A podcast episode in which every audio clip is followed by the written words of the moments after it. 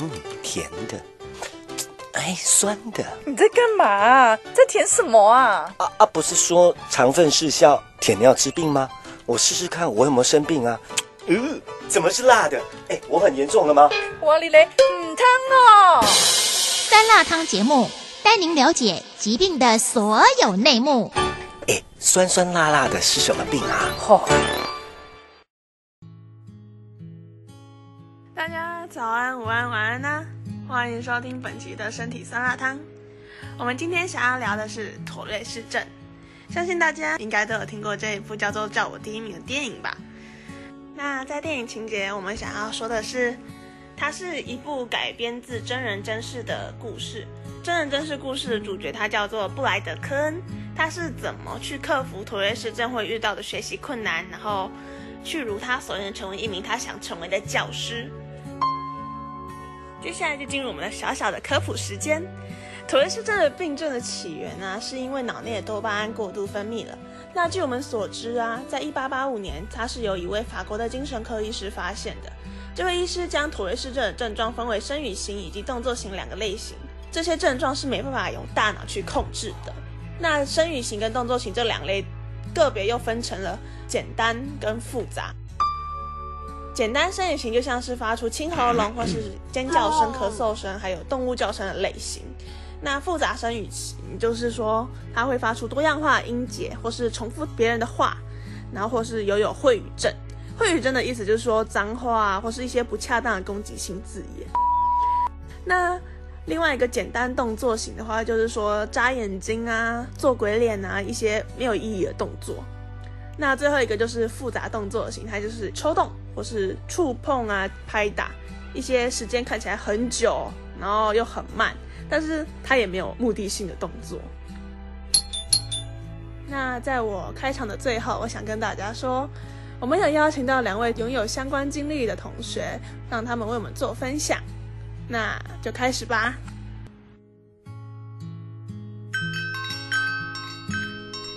大家好，我是一名患有妥瑞氏症的患者。我有妥瑞的原因是家族遗传。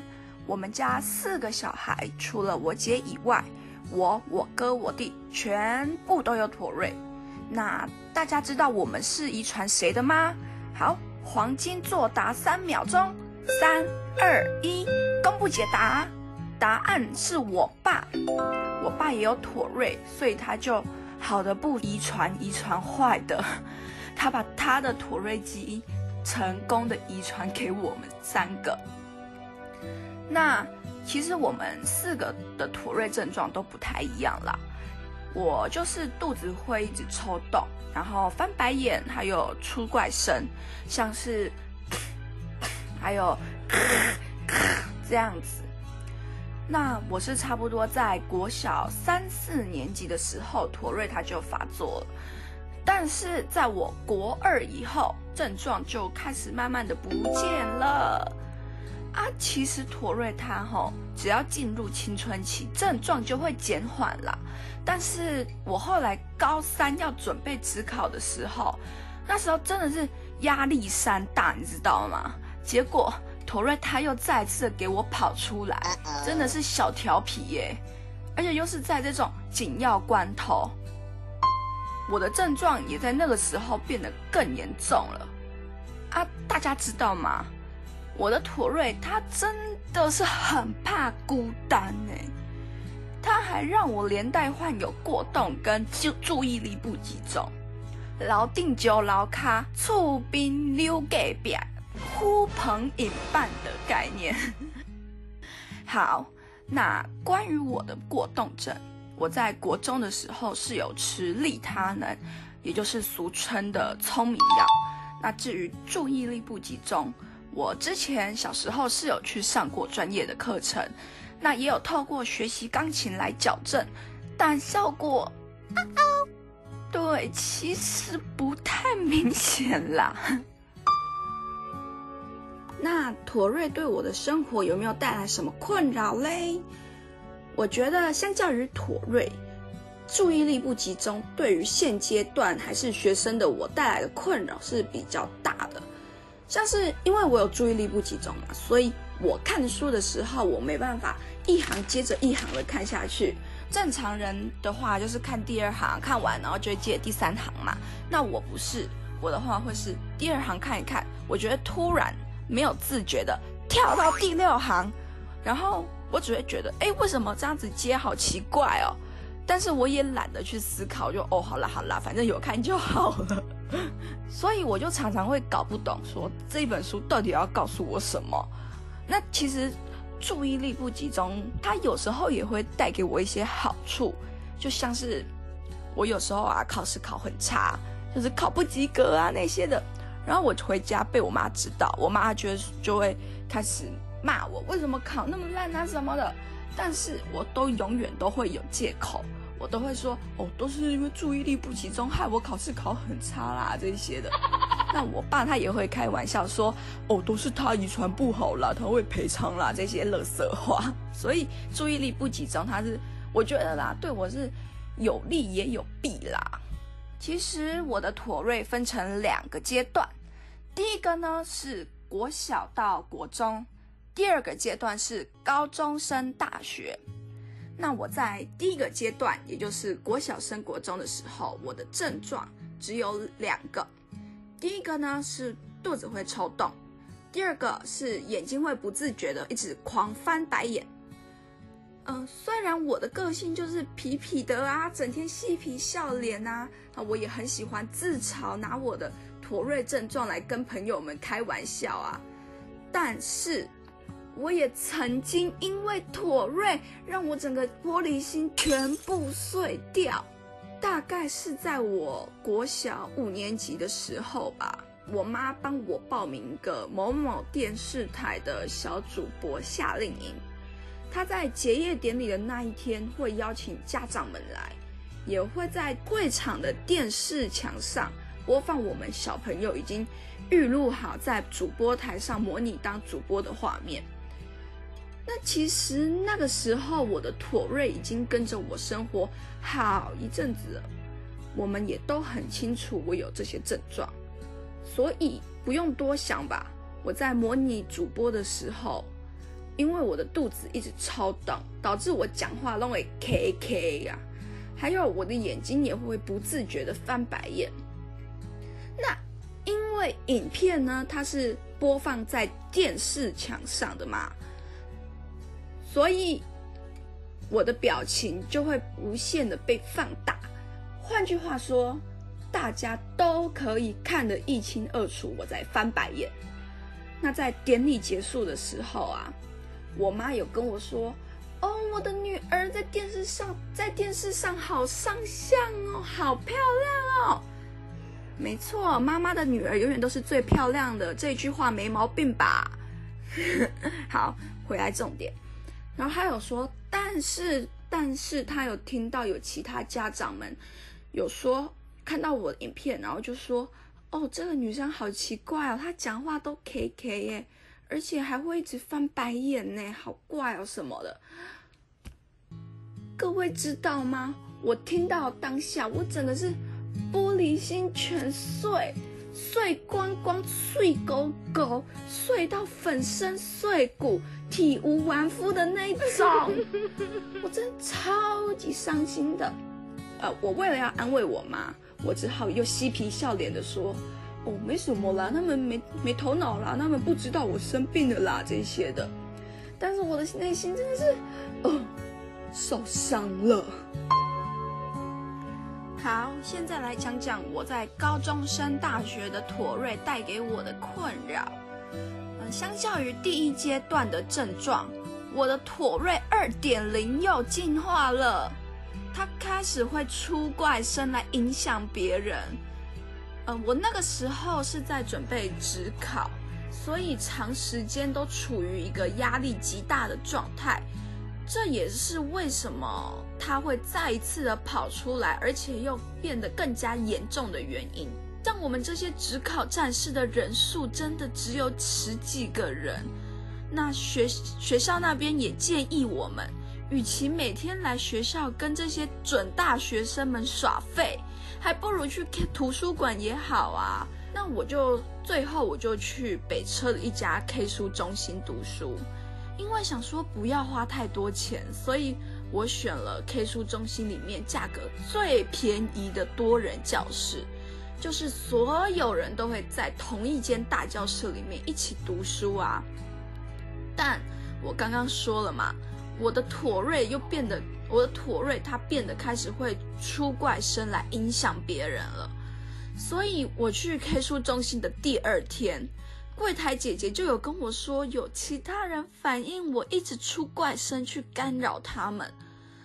那我也有跟姐姐说我的症状，她是建议我可能要多花一点钱去租个人教室。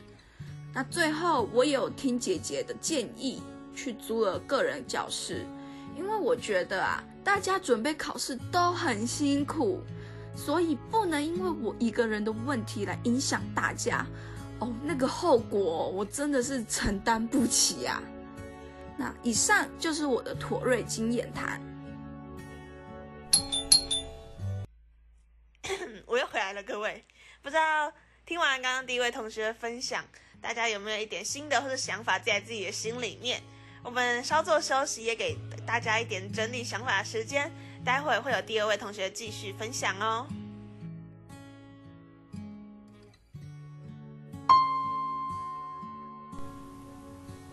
接下来换我来跟大家分享我关于妥瑞氏症的亲身经历。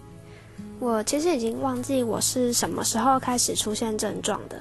那我在确定的时候，是我国小三年级被爸爸妈妈带到长庚医院去抽血，然后医生就确定我有妥瑞氏症。那我有哪些症状呢？我小时候会一直疯狂的点头，然后动我的鼻孔。然后很长，一直用力挑我的眉毛，还有皱我的眉头。那我现在的症状是，我会甩那个汤匙、筷子或是笔这种长条状的物品，它只要在我手上，我就会忍不住一直甩它。还有，我会如果有戴眼镜的话，我会推我一直推我的眼镜，还有一直很用力的眨眼睛。那妥瑞氏症其实它没有固定的症状，它不定期的会改变。那至于多久会改变一次呢？这个是因人而异的。那这些症状呢，其实很微小，但是呢，你只要不做，就会浑身不舒服，尤其是在那种很紧张的场合，像是像是上台演讲啊这种的症状会更严重。我们自己家，我爸爸就患有妥瑞氏症，他的状况比我严重，他也是脸部会很经常的抽动。他是那种一看就知道你有妥瑞氏症的那一种。那我妈妈的姐姐就是我的阿姨，然后她的小孩就是我的表哥，他他也有妥瑞氏症，所以我们家是我妈妈那边的亲戚，还有我爸爸都有。那个遗传下来就是我也有，但是我弟弟好像没有。那通常妥瑞氏症呢，它的男女比是三到四比一，就是。嗯，男生的比例会比较高一点。那我们我们家像看起来是男生比较多，那女生好像是只有我一个患有妥瑞氏症。那妥瑞氏症可以透过怎样控制呢？其实它并不能被完全的根治，但是可以透过药物来控制。像以前医生都会开给我维生素 B 六，它可以减缓我的症状。那也可以透过转移注意力来减缓，像是出门运动啊之类的，还有就是少吃一些巧克力类的制品，因为它会让你兴奋，会加重你的症状。那我的话是因为我小时候不喜欢运动，所以我妈妈就叫我去弹钢琴。那我到现在的症状已经好转非常多，几乎已经看不出来了。现在我来跟大家分享一些我因为妥瑞氏症，呃，经历了哪一些让我印象非常深刻的事情。嗯，我刚刚有说我是在国小三年级的时候确定我有妥瑞氏症，那在那之前我其实就已经有很明显的症状了。然后那个时候大家童言无忌啊，都会跑来问我说：“哎，你为什么会这样子做？你好奇怪啊什么的。”他们就觉得我是怪人。但是因为我妈妈从小就跟我说，妥瑞氏症它并不是病，他只是比别人多了一些症状，所以我那个时候没有太大的感觉，但是心里还是留下了一点点阴影。对，然后到了国中，呃，入学的时候要填健康的资料，那我就在上面填了我有妥瑞氏症。那我那时候国中的班导呢，他就有一点糟糕，他就拿拿着我的那个表单，然后很大声的说：“哎，谁那个谁谁谁，你有妥瑞氏症哦？”那我自己就觉得有点吓到，你为什么要这么大声的讲？因为我把我患有妥瑞氏症这件事情当做是小事，我觉得没有特别必要声张。结果后来大家都知道了，那我那三年虽然说没有因为这样被排挤啊什么的，但还是会有一点小阴影。对我觉得有妥瑞氏症这件事情呢，真的不是什么大事，我们只是比别人多了一些症状。那这些也不会去影响到别人，除非是那种特别严重的人，对，所以大家真的没有必要说，因为我们有土瑞氏症就对我们另眼相待。那其实我的症状相较别人是不太明显的，所以我其实没有经历到太多让我很难过的事情，但是这并不代表它没有带给我困扰。因为它其实一直在默默影响我的生活，只是我已经习惯了。然后有时候我都不会觉得我有怪动作，有时候都是朋友问了我才发现，哦，对我刚刚又在做那些动作了。特别像是刚认识新朋友的时候，他们就问我说：“哎，你干嘛一直要甩甩筷子啊，或是一直眨眼睛之类的？”那我这时候也不会避讳。说隐瞒，那我就说，因为我有妥瑞氏症啊，然后跟他们解释这样子，我觉得这样的心态比较好，我不会因为说我有这些怪动作，然后自怨自艾啊，所以大家也可以把我们就是不用觉得我们是怪人，因为我们就只是多了那一些小动作而已，我们跟其他人是一样的，所以希望大家也多一点同理心。看到那些有症状的人，不要嘲笑、消费他们，也不要因为这样就远离他们，因为这些症状真的都不是自己可以控制的。妥瑞它不是一种病，它是一种症状而已，它不会传染，所以我自己是比起用一种很怜悯的口气对我的症状问东问西。我更喜欢大家对我的症状开玩笑，但大家真的只能对我开玩笑而已，因为我不能保证每个妥瑞患者的个性都跟我一样随和。那我觉得妥瑞，它对于我的生理并没有带来任何的不舒服，但是心里却是有的。那我觉得。妥瑞病患心中的疙瘩，是来自于大家投射的异样眼光，以及因为自己症状而影响到他人所产生的自卑感。所以，我认为如果大家在公共场所遇到妥瑞患者，建议大家不要去给予过多的眼神，大家只需要装作没听到或是没看到就好。假装自己什么都不知道，这样才是对我们最好的关心。那如果是生活周遭的人，我是觉得尽量不要对于他们的症状开玩笑啦，因为你可能会伤害到他们，即使他们没有将不开心的表情表现出来。好，现在是我做结尾的时间。首先，我们想要先给两位分享的同学一点掌声，好吗？大家，对，这是我自己做的音效。那希望大家在听完我们这一期的 podcast 的时候呢，可以对妥瑞氏症有一点点的了解以及基础认识。妥瑞氏症虽然不是说到非常的罕见，但是拥有妥瑞氏症的人，他的日常生活一定会有一点的不一样。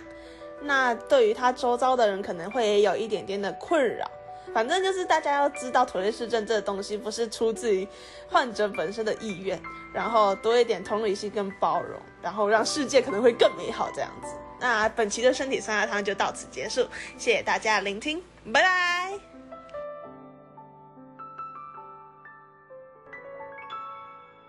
啊，结束了哦啊，怎么还是没有讲到酸酸辣辣的病啊？那你继续听啊。